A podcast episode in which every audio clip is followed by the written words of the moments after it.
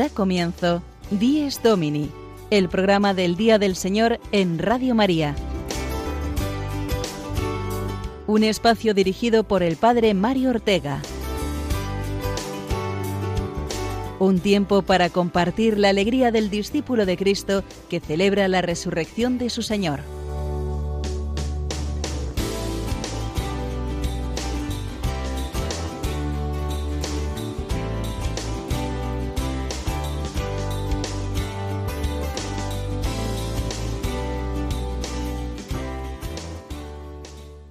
Buenos días, queridos oyentes de Dies Domini. Bienvenidos una semana más al programa del Día del Señor. ¿Cómo habéis pasado la semana, amigos? ¿Dispuestos hoy a vivir el domingo intensamente? Sabemos bien que es el día más importante para el cristiano, para toda la Iglesia. Es la Pascua de la semana en que vivimos con fe y alegría la presencia de Cristo vivo y resucitado.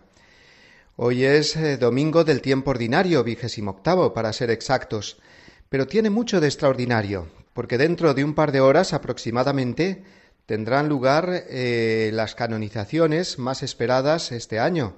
Serán declarados santos siete beatos entre los que destacan el Papa Pablo VI y Monseñor Óscar Romero. Hoy retransmitimos nuestro programa desde Roma, donde me encuentro desde hace unos días y he podido respirar el gran ambiente que hay en torno a esta canonización. Entre los siete santos de hoy hay de todo, un papa, un obispo, dos sacerdotes, dos religiosas y también un laico. Esto es un mensaje muy claro para nosotros, que la santidad es para todos, que la vida eterna es para todos, como nos recordará igualmente el Evangelio de hoy. ¿Qué tenemos que hacer para heredar la vida eterna? Pues seguir a Jesús, cumplir los mandamientos con amor y por amor, y parecernos de tal modo a Él que Dios Padre pueda recibirnos un día como verdaderos hijos suyos.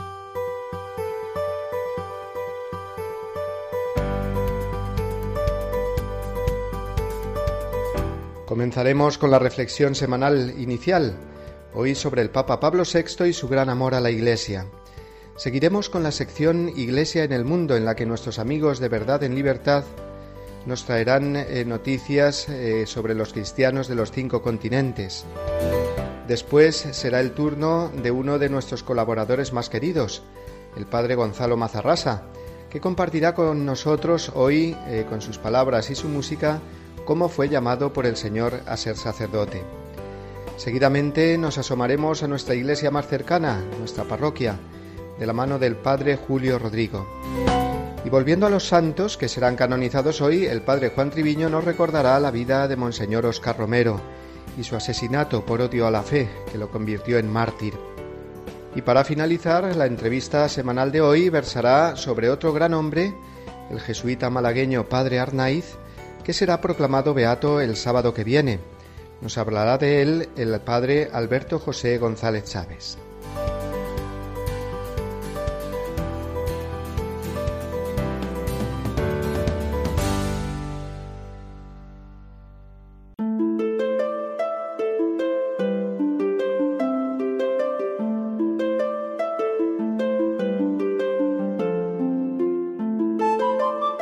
De confesaros mi devoción particular al Papa que será declarado santo dentro de apenas dos horas, Pablo VI, un hombre que guió a la Iglesia en las dificilísimas décadas de los 60 y 70 del siglo pasado.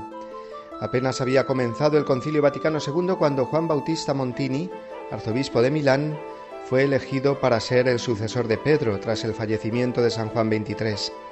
Primera misión, conducir a buen término un concilio que marcaría un cambio epocal en la Iglesia y en su relación con el mundo moderno. Desde el inicio de su pontificado ya contó con la comprensión de muchos y la desaprobación de no pocos. En los años de la revolución sexual escribió la profética encíclica Humane Vitae, que ha supuesto un faro claro para vivir la llamada paternidad responsable, salvaguardando la unidad entre el amor y la apertura a la vida en el acto conyugal. Fue también el Papa del abrazo histórico al patriarca ortodoxo de Constantinopla, que marcaba el fin de casi mil años de mutua excomunión. Fue el Papa que salió del Vaticano para iniciar los viajes papales internacionales que después han continuado más aún sus sucesores. Fue igualmente el Papa que tanto sufrió por una iglesia que le costaba mucho entender el Concilio Vaticano II y se iba en masa hacia un extremo u otro. Cambios en la sociedad y en la iglesia, desconcierto y ánimos contrapuestos, en la iglesia y en el mundo. El amor incondicional de Pablo VI a la iglesia fue el que le llevó a sufrir y entregarse por ella. Además de la Humane Vitae nos legó escritos tan importantes y actuales como el Credo del Pueblo de Dios, Ecclesiam Suam sobre la Iglesia y Evangelii Nunciandi, de referencia obligada aún hoy, 40 años después, para hablar de la evangelización. Pablo VI fue un papa apasionado por la Iglesia. Su testamento espiritual es una sincera confesión que escribió cuando sabía que ya estaba muy próxima su muerte, su encuentro con Dios, y que nos manifiesta la humildad y la grandeza de este hombre. Decía el a partir de hoy San Pablo VI, ruego al Señor que me dé la gracia de hacer de mi muerte próxima don de amor para la Iglesia. Puedo decir que siempre la he amado. Fue su amor quien me sacó de mi mezquino y selvático egoísmo y me encaminó a su servicio. Y para ella, no para otra cosa, me parece haber vivido. La Iglesia, cuerpo místico de Cristo, querría abrazarla, saludarla, amarla en cada uno de los seres que la componen. También porque no la dejo, no salgo de ella, sino que me uno y me confundo más y mejor con ella. La muerte es un progreso en la comunión de los santos.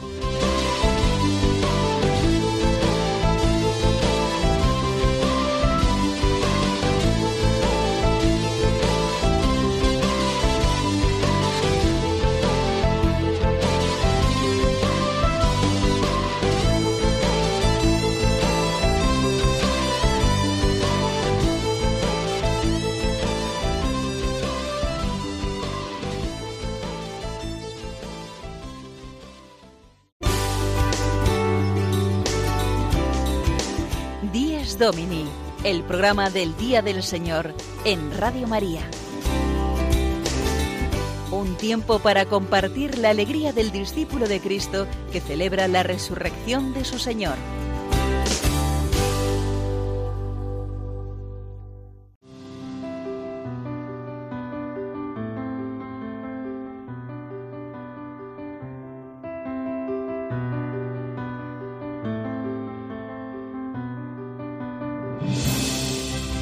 Es domingo.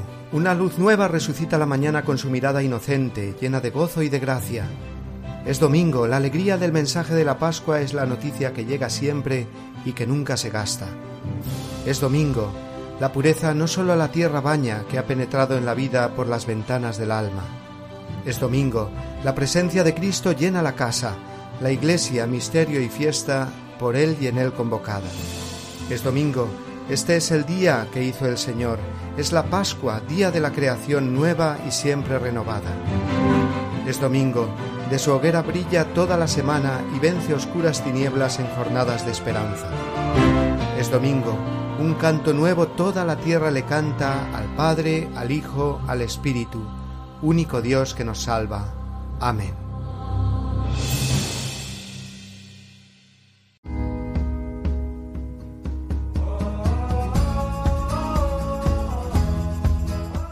En el Mundo, una ventana abierta a los cristianos de otros continentes gracias al equipo de verdad en libertad.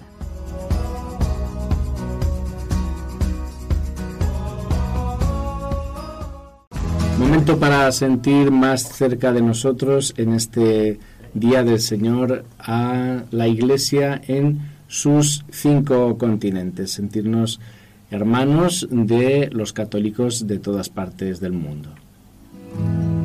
Vamos a comenzar cada dos semanas con una noticia en este espacio sobre nuestros hermanos los cristianos perseguidos. Es fundamental que sepamos su situación y que podamos rezar por ellos y que podamos, en la medida de lo posible, crear una conciencia social sobre esta problemática.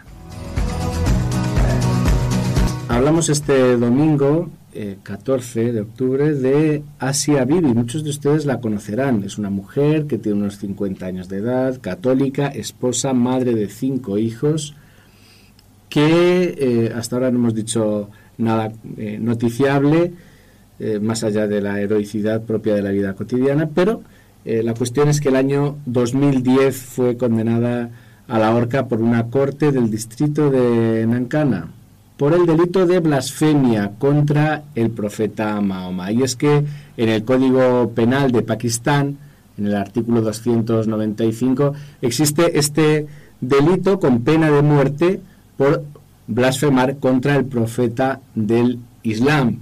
La cuestión es que la acusación de blasfemia en Pakistán tristemente es una herramienta común para la discriminación, para la eh, venganza, muchas veces no se prueba, eh, muchísimas veces termina el linchamiento y, otras veces se llega tristemente a la pena de muerte. Todo este tiempo lleva en la cárcel Asia Bibi con una firmeza admirable. El mismo Papa Benedicto XVI pidió el indulto para ella. Una de sus palabras, de las palabras de Asia Bibi, está mártir, es decir, está testigo de la fe de nuestros días. Prefiero morir como cristiana que salir de prisión siendo musulmana. La actualidad es que el Tribunal Supremo de Pakistán pone en duda esa sentencia de pena de muerte que pesa sobre Asia Bibi por supuesta blasfemia. Parece que no hay pruebas eh, sobre esa blasfemia que pudo hacer Asia Bibi, que ya niega en todo momento y que sabemos que, no fue así. Pero el problema son los grupos islamistas que presionan y amenazan con peligrosas consecuencias si no se llega a producir la pena de muerte a Asia Bibi. Presidente del Tribunal Supremo, Mian Nizar, indicó que no anunciarán el veredicto y aseguró que existen contradicciones en las declaraciones de los testigos sobre el hecho y la reunión en la que la Madre Católica admitió haber insultado a Mahoma. La acusación falló a la hora de probar que Asia Bibi cometió blasfemia, con la ayuda de Dios ganaremos y saldrá de la cárcel, indicó Malú.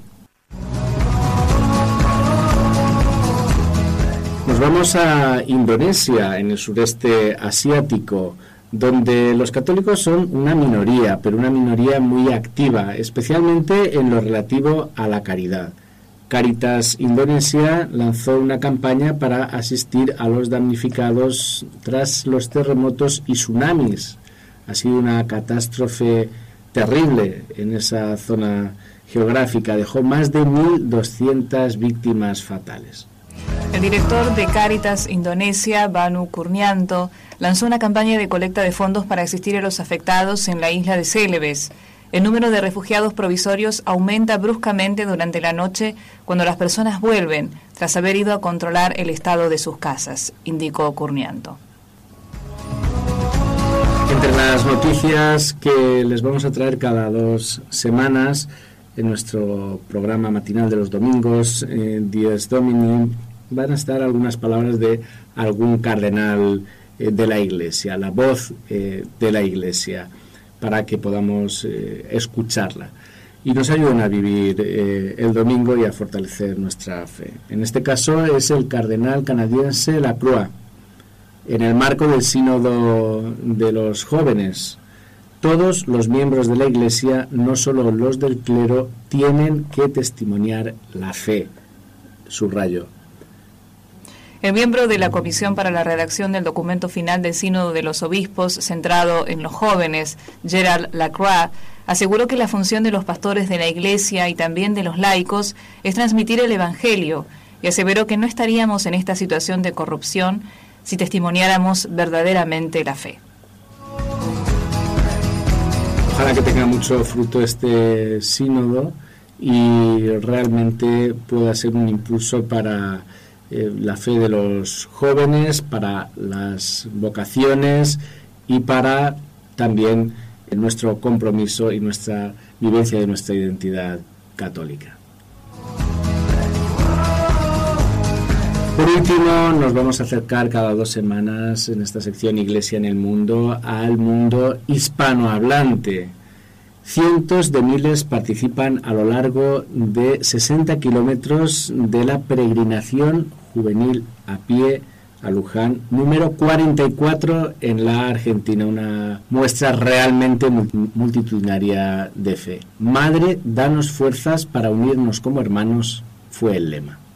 El cardenal Mario Poli precisó que la Virgen de Luján siempre escucha las plegarias de los fieles, dado que conoce cada promesa y que vuelve hacia ellos sus ojos misericordiosos. Ella conoce las angustias y necesidades de nuestro pueblo, sabe de pruebas y nos anima a tender los brazos fraternos de la solidaridad, destacó el cardenal.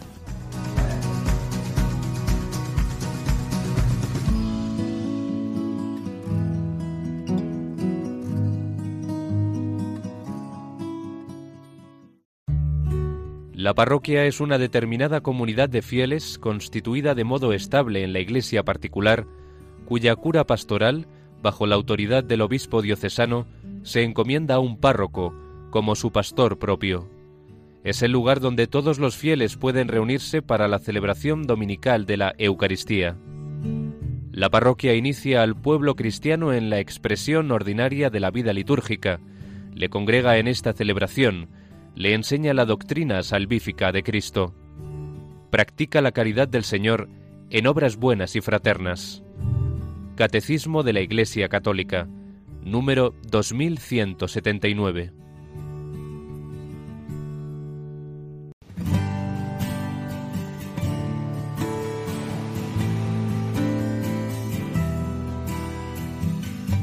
Quien canta, ora dos veces la reflexión musical del padre Gonzalo Mazarrasa.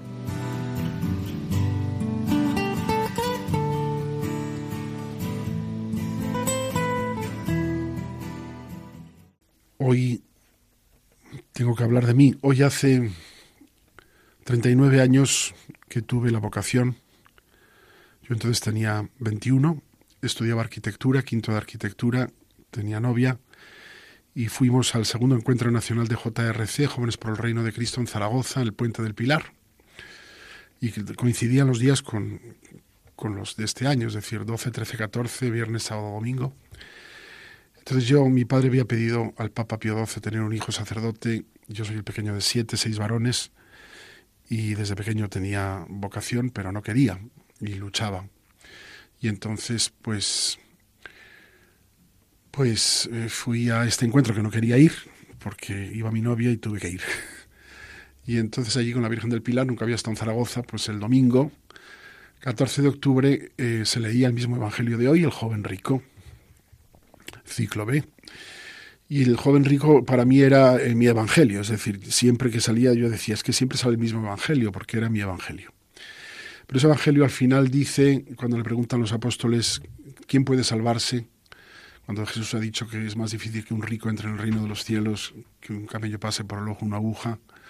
¿Quién puede salvarse? Dijeron espantados y dijo, es imposible para los hombres, pero no para Dios, Dios lo puede todo. Pues yo experimenté que eso es verdad, que esa palabra se cumplió en mí hace 39 años, por intercesión de la Virgen del Pilar, a quien quiero dar las gracias, como el leproso aquel que volvió a dar gracias a Jesús por haberle curado.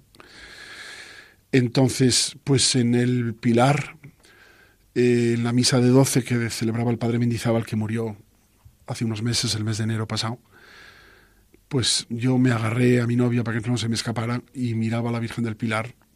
Interiormente hice esta oración por primera vez en mi vida, eso sí. Si tú quieres que yo sea sacerdote, házmelo ver claro y dame las fuerzas para serlo, porque yo no las tengo. Y lo que no imaginabas lo que pasó después, volvimos de la misa aquella y había una charla que la daba un seminarista y era sobre la vocación. Yo me asusté, dije, a ver si me han oído. Y me puse a la defensiva como hacía tantas veces y a mitad de la charla de repente alguien habló conmigo y por decirlo en palabras humanas dijo, Gonzalo, ahora. Este es el momento, es lo que es una gracia tumbativa, que ves claramente lo que Dios quiere y además no te cuesta, porque la gracia es así. Te ilumina el entendimiento y te da fuerza para la voluntad. A mí no me costó en absoluto. Lo que me hubiera costado es no seguir aquella gracia porque era... Entonces que no soy libre, nunca me he sentido más libre que entonces, porque me importaba todo poco en comparación con lo que yo había visto. Que iba a ser sacerdote, de hecho fui ordenado justo seis años después, iba a haber sido el domingo 13 de octubre del año 85, al final se adelantó una semana, fue el domingo 6, pero para mí fue un signo también que el Señor cumplía su palabra Y 39 años después de aquella gracia no puedo menos que dar gracias al Señor por aquello. Pero lo gordo fue que yo hacía canciones desde los 15 años, pero nunca eran religiosas, y mucho menos cristianas. Tenía miedo. Eran canciones del amor y no sé qué, la ecología, yo qué sé, unas cosas rarísimas. Y de repente la primera canción cristiana que hice, estaba en la mili, fue un mes antes, 16-17 de septiembre del año 79, que volví de la mili, del campamento en Cáceres, tocado por una serie de cosas, y escribí por primera vez una oración cristiana dirigida a Jesucristo, Cristo Dios y hombre, que voy a cantar ahora. Y todo lo que no podía imaginar es que un mes después, menos de un mes después, aquella canción se cumplió. Rompe con mi pasado y llévame lejos detrás de ti, por el sendero estrecho, junto a tu madre quiero seguir las huellas cálidas de tu amor y el palpitar de tu corazón. Junto a mi hermano abrázame en tu dolor. Y esto se cumplió un mes después. Y luego caí en la cuenta, dije, anda, pero si esto es lo que yo pedí. Bueno, pues es, es lo que voy a cantar ahora. Cristo Dios y hombre hasta el final, ayúdame a andar. Tengo vuelta la vista atrás y no puedo mirar. Ya sé que pongo peros y no acabo de ver. Pero tú sabes eso mejor que yo. De la mano me enseñas a comprender que todo esto no vale nada sin tu amor. Ya sé que aún estoy lejos, pero te siento cerca de mí. Y respiro tu aliento cuando me falta para vivir. Tu mano sabe llevar al mundo por la verdad y no conoce tiempo ninguno en la eternidad. Rompe con mi pasado y llévame lejos detrás de ti. Por el sendero estrecho, a tu madre quiero seguir las huellas cálidas de tu amor y el palpitar de tu corazón junto a mi hermano. Abrázame en tu dolor. Cristo Dios y hombre hasta el final, ayúdame a andar. tengo vuelta la vista atrás y tú esperando estás. Rompe con mi pasado y llévame lejos detrás de ti. Por el sendero estrecho junto a tu madre Quiero seguir las huellas cálidas de tu amor y el palpitar de tu corazón junto a mi hermano. Abrázame en tu dolor.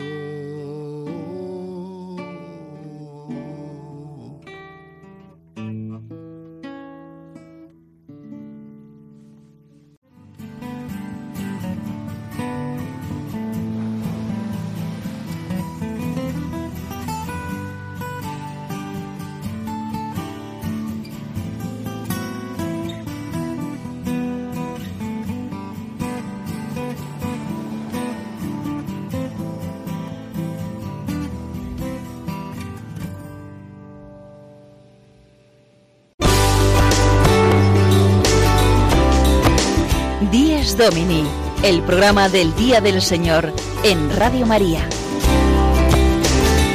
Un tiempo para compartir la alegría del discípulo de Cristo que celebra la resurrección de su Señor.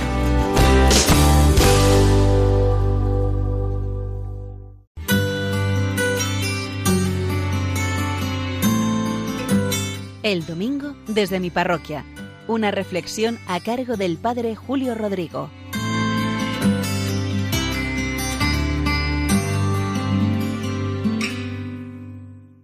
Muy buenos días a todos los oyentes de Radio María. Desde mi parroquia de Boadía del Monte, en Madrid, contándoles una nueva historia que me ha sucedido, en este caso, hace ya bastantes años. Nuestro obispo anterior, que se llamaba don Joaquín María López de Andújar, el obispo de Getafe, vino en visita pastoral a nuestra parroquia de Boadilla y entre los diversos actos que se organizan hay uno que está arreglado en el protocolo, en el programa de las visitas pastorales y es recordar a los difuntos. La visita del obispo quiere tener en cuenta a todos esos cristianos que han precedido en la comunidad parroquial y que ya reposan y que ya duermen el sueño de la paz, como decimos, y muchos de ellos seguro que estarán junto al Señor. El caso es que visitamos un pequeño cementerio parroquial que tenemos aquí en Boadilla e hicimos esa oración por todos los difuntos. Allí había un grupo pues de veintitantas personas que se habían congregado, convocados por nosotros mismos. El obispo los estuvo saludando, hicimos la oración y al acabar la oración, el obispo dijo, si quieren, podemos ir pasando por las sepulturas de sus familiares y hacemos un responso en cada una de ellas. Yo interiormente, como teníamos que continuar con el programa, pensé, Dios mío, qué locura, no vamos a salir de aquí en toda la tarde, pensando mucho tiempo. El caso es que no fue así, todo fue bastante breve. Y fuimos pasando sepultura por sepultura, según nos señalaban estas personas, y créanme que una cosa que en principio no puede ser muy atractiva me resultó bellísima. ¿Por qué? Porque como yo llevo muchos años en esta parroquia, fui recordando a muchas de esas personas que había conocido y que incluso yo mismo había enterrado. Y el evocar sus vidas, el evocar tantas historias de ellos buenas, su entrega, me hizo muchísimo bien. Recuerdo además tres personas en concreto que habían sido magníficas, murieron con, con una fama, dejando un gusto aquí en la población magnífica. Me acordé de lo que ahora dice el Papa Francisco, que de alguna forma no lo expresábamos con sus palabras, pero lo expresábamos de otra forma. Que hay muchos santos, dice él, de la puerta de al lado, santos que nunca estarán reconocidos, pero sí que hay muchas personas de vida santa, de vida virtuosa, y que dejan un buen recuerdo de su paso por este mundo. Me acuerdo de una señora, había perdido a sus dos hijas por cáncer, no había tenido más hijos, no había tenido más nietos, estaba viuda y ella venía a misa todos los días. Podía haber estado quejándose y lamentándose permanentemente de ese destino. Jamás la oí quejarse. Aceptó todo con una fe, con una entereza inmensa.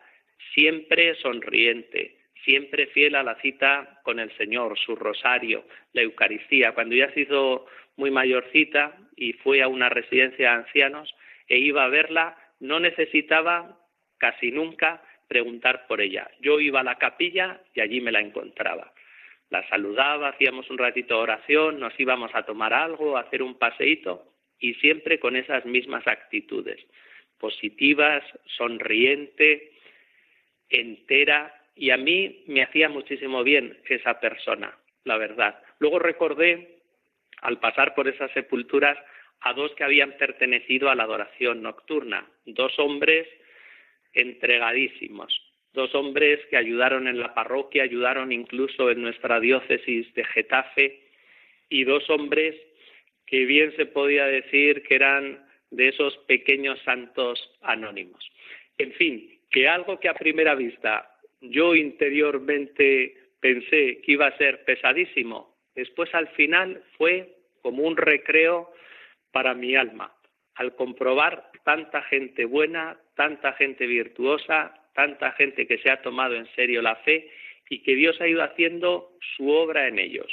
Y ellos se han dejado hacer y se habían transformado en esos pequeños santos de la puerta de al lado que dice el Papa Francisco. Recordé también como conclusión de esta historia lo que tantas veces decía el santo cura de Ars cuando visitaba su cementerio, que solía decir, en mi cementerio hay muchos santos.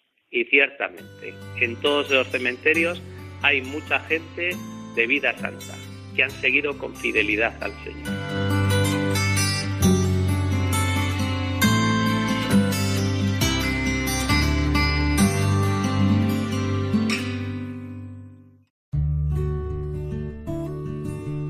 Así como Dios cesó el día séptimo de toda la tarea que había hecho, así también la vida humana sigue un ritmo de trabajo y descanso. La institución del Día del Señor contribuye a que todos disfruten del tiempo de descanso y de solaz suficiente que les permita cultivar su vida familiar, cultural, social y religiosa. Catecismo de la Iglesia Católica, número 2184.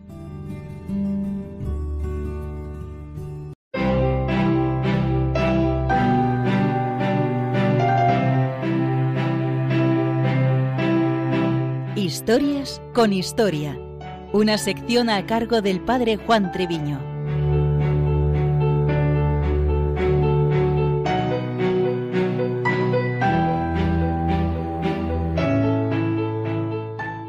En este domingo 14 de octubre se procede en Roma a la canonización de dos grandes pastores del siglo XX, el Papa Pablo VI y el arzobispo Oscar Romero.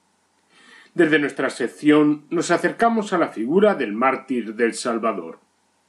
Óscar Arnulfo Romero nació en Ciudad Barrios, departamento de San Miguel, en El Salvador, el 15 de agosto de 1917. Nació en la gran fiesta de la Asunción de la Virgen y en un año históricamente tan importante como 1917, con la Primera Guerra Mundial, la Revolución rusa o las apariciones de la Virgen en Fátima. Procedía de una familia muy humilde con muchos hermanos, junto con un carácter tímido, reservado y con una delicada salud, algo que no evitó la gran fortaleza que mostró en el transcurso de su vida. Descubrió su vocación al sacerdocio hacia los trece años, ingresando en el Seminario Menor de San Miguel, pasando grandes dificultades económicas. Posteriormente estudió en los jesuitas y durante la Segunda Guerra Mundial fue enviado a estudiar a Roma, donde se ordenó a los veinticinco años, el 4 de abril de 1942. No pudo terminar su tesis por la guerra y al regresar a Salvador tuvo un primer destino en Anamoros y luego en San Miguel, donde pasó unos veinte años.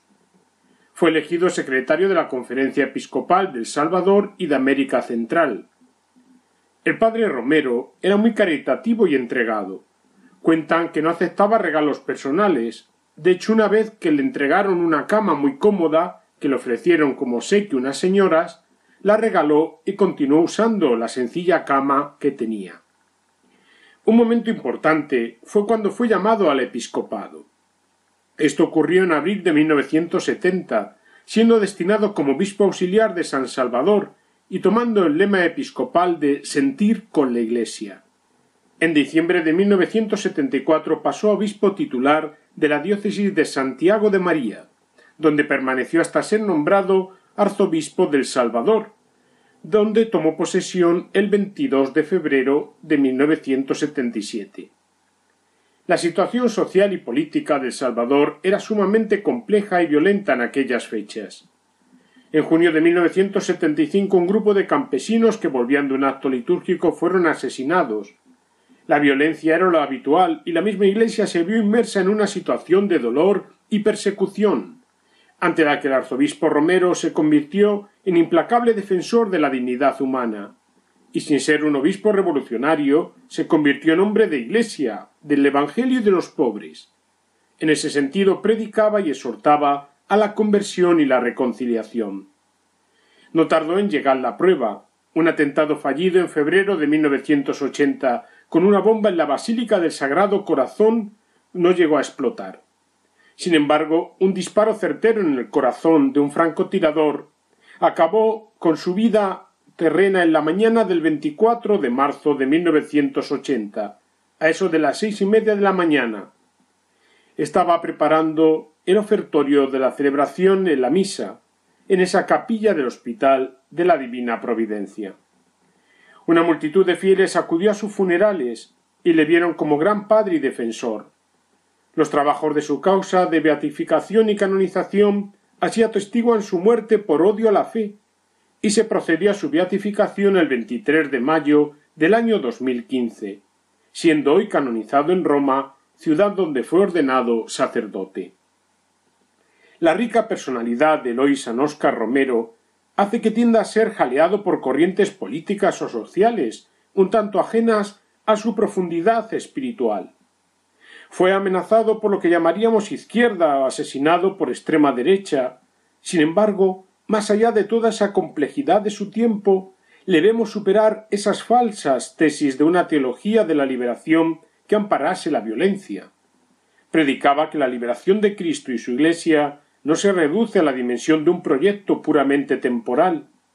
No reduce sus objetivos a una perspectiva antropocéntrica, a un bienestar material, o unas iniciativas de orden político, social, económico o cultural, y mucho menos puede ser una liberación amparada o que ampara la violencia.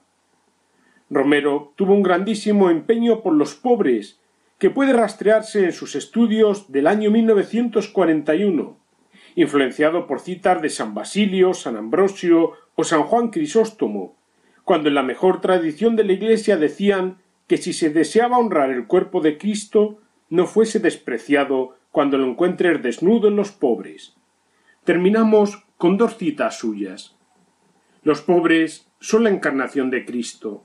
A través de los andrajos, de los ojos oscuros, de la hediondez de las llagas, de la risa de los trastornados, el alma caritativa descubre y adora a Cristo. Y hablaba de una teología de la transfiguración, imagen brillantísima de la liberación, que está diciendo que el camino de la redención pasa por la cruz y el Calvario, pero que más allá de la historia está la meta de los cristianos. Un último ruego hoy, que Eloy San Oscar Romero guía a los pastores de la Iglesia, nos anime a conocer el Evangelio y la doctrina social de la misma, nos ayude en la entrega martirial. Junto con San Pablo VI, en este día, rueguen por nosotros.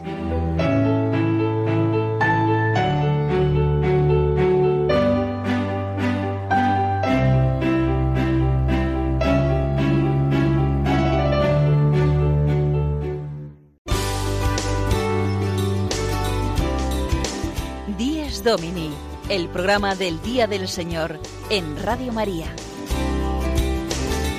Un tiempo para compartir la alegría del discípulo de Cristo que celebra la resurrección de su Señor.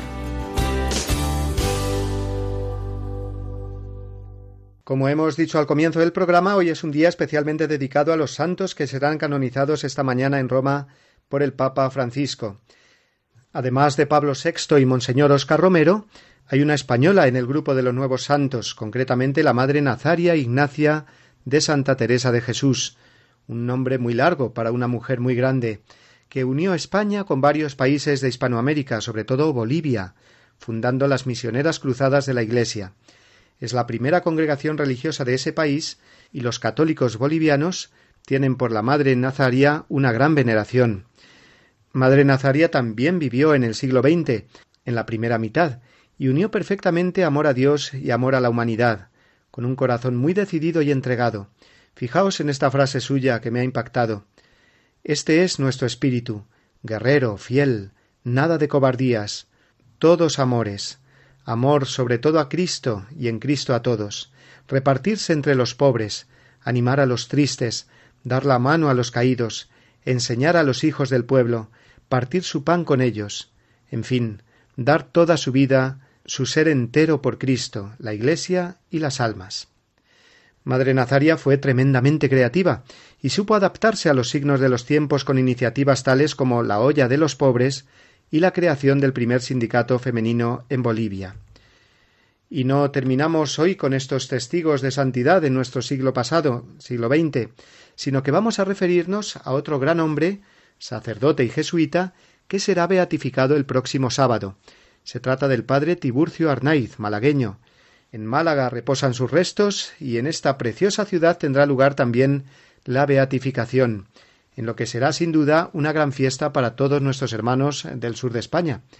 Vamos a conocer un poco más la figura del padre Arnaiz y para ello escucharemos ahora la entrevista de esta semana, conducida como siempre por nuestro querido padre Juan Francisco Pacheco.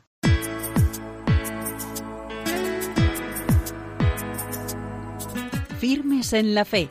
La entrevista de la semana de la mano del padre Juan Francisco Pacheco.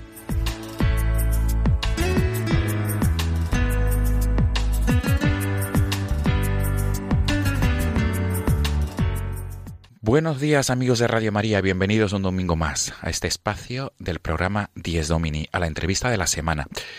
El próximo sábado, Dios mediante, tendrá lugar en la ciudad de Málaga la beatificación del sacerdote jesuita Tiburcio Arnaiz, el padre Arnaiz. Así, así se le conoce popularmente en Málaga, en toda la diócesis de Málaga y en muchas partes de Andalucía y de España, el padre Arnaiz. Con este motivo tenemos con nosotros, con nosotros al otro lado del hilo telefónico, al autor de la última biografía del padre Arnaiz.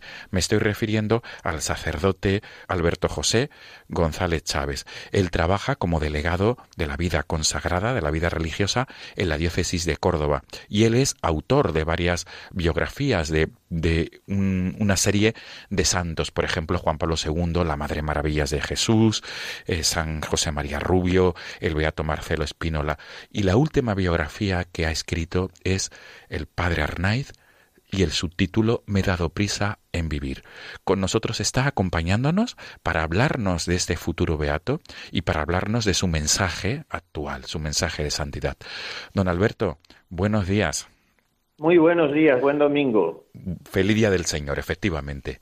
¿Cómo se podría resumir someramente, don Alberto, la figura de este futuro eh, sacerdote jesuita beato? ¿Cómo se podría resumir?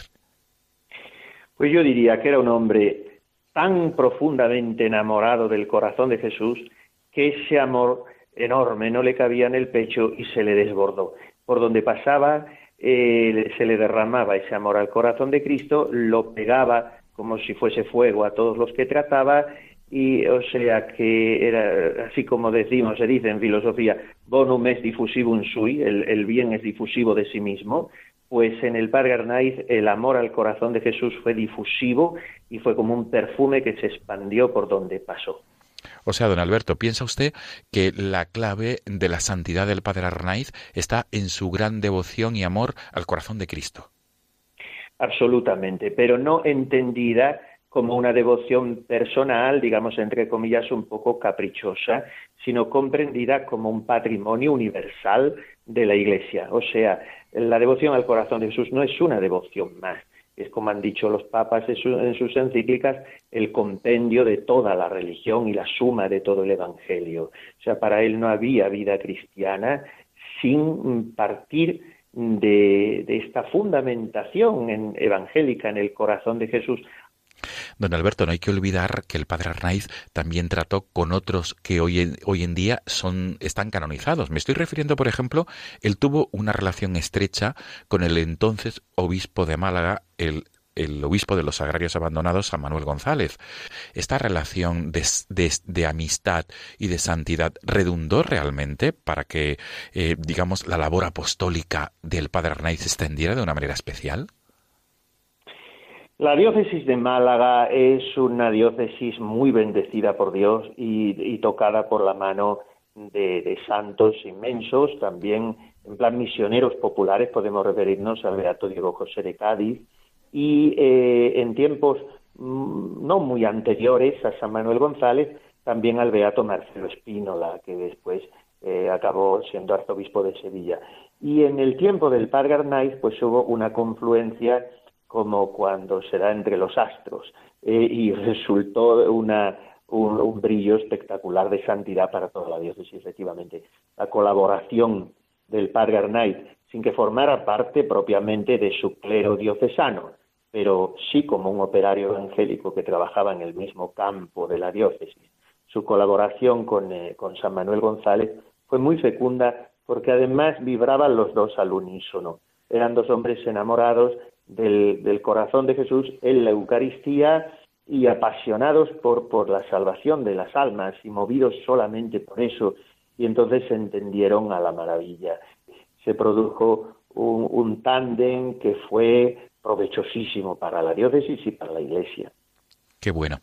Don Alberto, características principales de santidad del padre Arnaiz, por favor. Fue un hombre entregado hasta la extenuación. O sea, él mm, se propuso, aunque suene un poco duro dicho así, eh, se propuso morir, pero no es duro si lo enfocamos desde el Evangelio, ¿no? Si el grano de trigo no cae en tierra y muere, queda infecundo. Cuando a él se le muere su madre, siendo él un sacerdote diocesano primero, antes de entrar en la compañía, él exclamó y le confesó a su hermana Gregoria, que también se hizo después religiosa dominica, dijo, a mí ya no se me muere nadie más en este mundo, porque el que voy a morir voy a ser yo, voy a morir a todo. Y entonces esa para mí es la principal característica de su santidad, una entrega sin concesiones a su propia naturaleza en lo más mínimo, un celo por las almas que le, que le devoraba y le hacía no ahorrar fatigas, esfuerzos, una creatividad apostólica que le hizo inventar nuevas formas. O sea, él fue realmente pionero de una nueva evangelización, como pedía San Juan Pablo II, nueva en su ardor, nueva en su expresión y nueva en sus métodos, en sus formas. Él innovó en todo. Podríamos referirnos su apostolado en las cárceles, en los hospitales, en los corralones, en las misiones populares, en los ejercicios espirituales, en sus propias y originalísimas doctrinas rurales, eh, de las que luego salieron las misioneras rurales, que todavía eh, tenemos, gracias a Dios, y hacen una labor espléndida. Y, entonces fue un, hombre sumamente creativo, pero no con ese prurito eh, eh, de personalismo, de protagonismo de quien va dejando su firma y su rúbrica. No, no, él era todo para Dios, él desaparecía, no andaba buscando afectos ni aplausos de nadie. Y esa es otra de las características, entre otras varias que podríamos reseñar, pero para mí son las fundamentales de su fisonomía espiritual y, pastoral. Don Alberto, en, usted ha subtitulado la biografía del padre Arnaiz con una frase del propio eh, padre Arnaiz, me he dado prisa en vivir. Es llamativa esta, esta expresión. Por favor, ¿qué, ¿qué, viene a significar me he dado prisa en vivir? ¿Qué quiso decir el padre Arnaiz con esto? Pues quiso decir que, que fue un hombre de palabra, y por hablar coloquialmente eh, a la española, de vergüenza torera con el pacto que había hecho con el corazón de Jesús. Claro, no es, no es con cualquiera hacer un trato con el Sagrado Corazón. Y entonces él le pidió, en un momento de su vida apostólica ya muy, muy entregada, pero a partir de ahí fue una explosión pastoral, él le pidió al corazón de Jesús, dame diez años de vida y yo me mato por ti. Y entonces el corazón de Jesús le dio 14. Se pasó, en, como siempre, el Señor es más generoso de lo que nosotros pedimos, y en aquellos 14 años el padre Arnaiz no perdió un minuto. Claro, lo arañaba al sueño, a sus gustos, a su descanso, que nunca se concedía. También es verdad que el Señor le concedió una naturaleza hercúlea en un cuerpo que aparentemente no se presentaba tan resistente, tan robusto, pero sin embargo podía con todo. Y entonces nunca perdió un minuto, nunca dejó de trabajar por el reino de Jesucristo, de su corazón, y por tanto se dio tanta prisa en vivir, como él mismo dijo a punto de morir, que la máquina ya no daba más de sí, y entonces exclamó, fueron casi sus últimas palabras, ya me entrego. O sea, el que se había ido entregando día a día, llegó un momento, aquel 18 de julio de 1926, en que se entregó de una vez. Pero se entregó porque se había ido entregando, dándose prisa en vivir. Muy bien. Pues, eh, don Alberto José González Chávez, mil gracias por acompañarnos en esta mañana. Recordamos a todos los oyentes de Radio María que esta casa, Radio María, estará retransmitiendo en directo la ceremonia de beatificación del Padre Arnaiz, que será, repito, el próximo sábado 20 de octubre por la mañana en la Catedral de Málaga. Don Alberto, mil gracias y sobre todo a nuestros oyentes de Radio María, pues a raíz de esta entrevista, eh, pues pedirles que también eh, se encomienden al futuro Padre Arnaiz, al futuro Tiburcio Arnaiz de la Compañía de Jesús y sobre todo que puedan conocer mejor su vida y qué mejor que a través de, esta biografía editada por San Pablo y que usted ha escrito con el título Padre Arnaiz, me he dado prisa en vivir. Muchas gracias por acompañarnos en esta mañana de domingo. Muchísimas gracias y que Dios les bendiga a todos. Feliz día del Señor, don Alberto. Amigos de Radio María, nos volvemos a encontrar el próximo domingo si Dios quiere. Hasta entonces.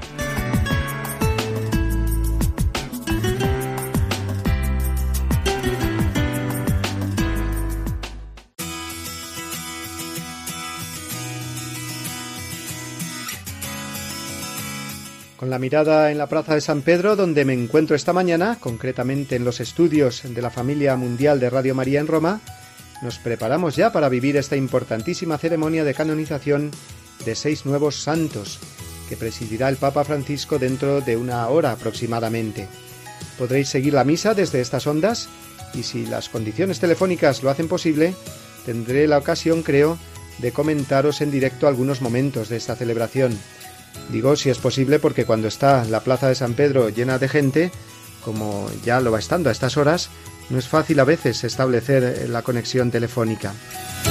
Antes de despedirnos, también recordemos que mañana celebramos a Santa Teresa de Jesús y que finaliza el año jubilar teresiano que se ha venido celebrando en Ávila con gran éxito. Felicidades a todos los abulenses y enhorabuena por este jubileo que ha permitido a tantas personas conocer mejor a Santa Teresa. Como ya sabéis, en nuestro programa, este y los anteriores, los podéis encontrar en los podcasts de la página www.radiomaria.es y en Facebook tecleando Dies Domini Radio María. Nos vamos ya para la Plaza de San Pedro, no sin antes eh, enviaros a todos una bendición enorme, tamaño familiar, y nos despedimos hasta el domingo que viene, que ojo, celebraremos el Domun, la Jornada Mundial Misionera. Hasta entonces, pasad todos una muy feliz semana.